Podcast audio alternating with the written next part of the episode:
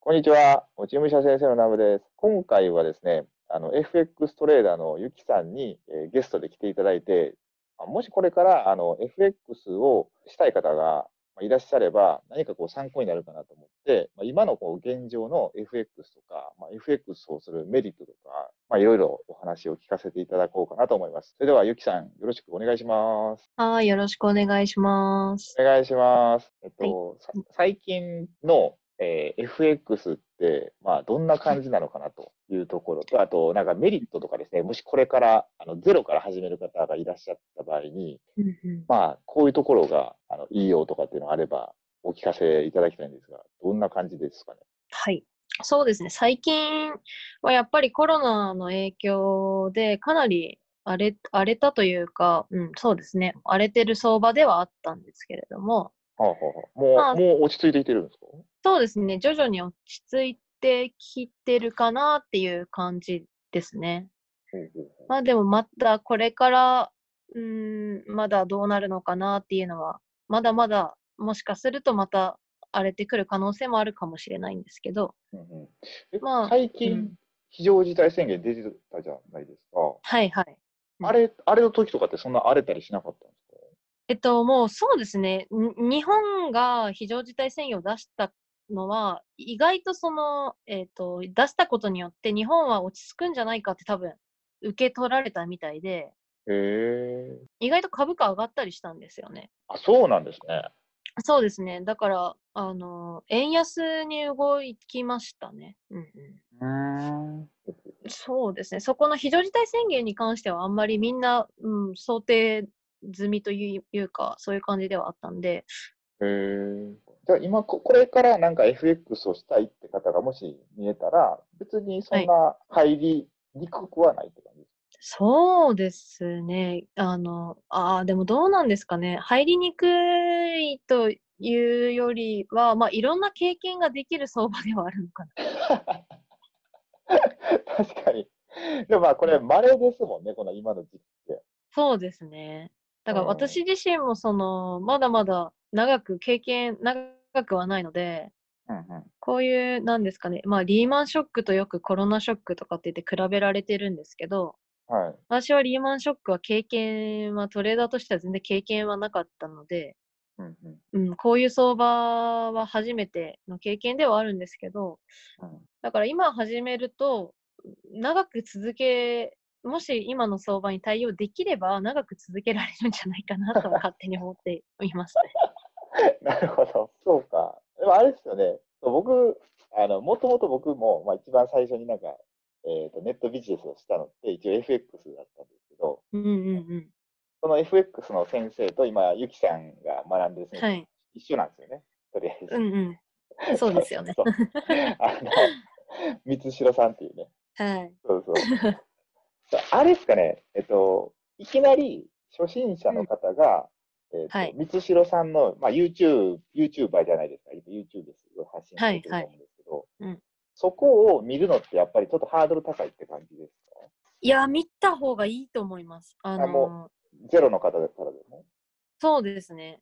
うんうんやっぱりその技術でだけではどうにもならない部分がすごく、まあ、FX だけじゃないと思うんですけどはあはあいろんなことを始めるときにはもちろんスポーツも技術だけじゃなくてやっぱりうんその考え方だったりとか心技体って言われるようにうんいろんな要素が必要じゃないですか。はいはいはいなので、なんだろう、スキルに偏らないことが FX とかトレードでうまくいくためにはすごく重要だと思うので、うんうんそういう部分では初心者の方こそゼロから始めるからこそ見た方がいいなって思います。なるほど。確かに。FX のことだけじゃないですもんね。いろんなことをこう混ぜてお話ししてる、くださってるから、そうですね。すごい分かりやすい、面白いですもんね。面い。白いですね。うん、確かに。あれですね、じゃあ、あまあ、FX アートするメリットとかってありますかまあ家でうんできるっていうのが 一正直、この今の状況的にはすごくいいですよね。ほんまそうですね、確かにそうですよね。うんうん、誰とも会わなくてもまあ別にできるし、そうなんですよ。あ確かにそうですね。だから一番いいのは、正直、多分 FX のことって、いい情報も悪い情報もではあるとは思うんですけど、うんうん、あのネットで全て手に入るし。そうですよね、確かに。はい、で、一人で完結できるんですよね。勉強もトレードも。うんうんうんうん。まあ、これもよ、今一人で完結できるのもあんまり良くないとは思うんですけど、 うん、でも勉強しようと思えばひたすらこう一人で取り組めるしっていうのはありますよね。確かにそうですね。これ今から、まあ本当にアフターコロナに向けて一番いいかもしれないですね。確かにそういう面で。うん、オンラインがこう、いろいろ発展というか、こう、拡大していくって多分なるじゃないですか、これから。はいはい、そうですよね。そうなった時には、まあ一つ知っておいて損はないのかなとは思いますね。ああ、そうか。 もちろん注意点はもちろんありますけど。でもあれじゃないですか、前ちょっとゆきさんに聞いたかな、うん、なんかこの、まあ、ちょっとあ前まで荒れてた相場で結構こう退場していった人が多いっていうのをちらっと聞いたと思うんですけど、うんうん、やっぱすごかったですか、いろいろと。そうですね、なんか、まあでも、儲かってる人ももちろんいると思うんですけど。ああ、これでがチャンスになって。うん、そうですね、だから、うん、そうですね、どうなんですかね、多分かなり退場してった人はいるとは思いますね。うん、まあ、でもそれはなんかやったらダメなことをやってたみたいな感じですかやっぱり。うん、そうだと思います。だから結局そのコロナが原因というよりかは、うん、たまたまそういう時期にコロナが発生してそういう相場になっちゃったって言った方がいいんじゃないかなと思います。ああ、まあ、もともとの原因はその本人にあったみたいな感じってことですかうん、そうだと思いますね。ああ、そうか。なるほどね。 ああ、じゃあ、なんか、あれなんですね。僕、なんか、イメージとしては、すごい、その株価とか、そんな全然チェックしないで分かんないんですけど、なんか、すごい怖いなっていうイメージはあったんですけど、まあ、そんなことはないって感じなんですね。別に、今の現時点では、まあ。そうですね。注意は必要ではありましたけれども。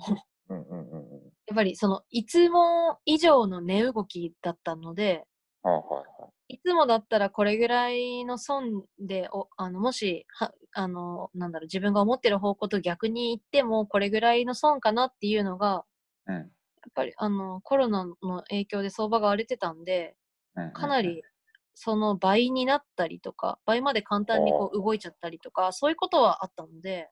へそそこを対応していかなきゃいけない難しさはありましたね、正直。ああ、そうか。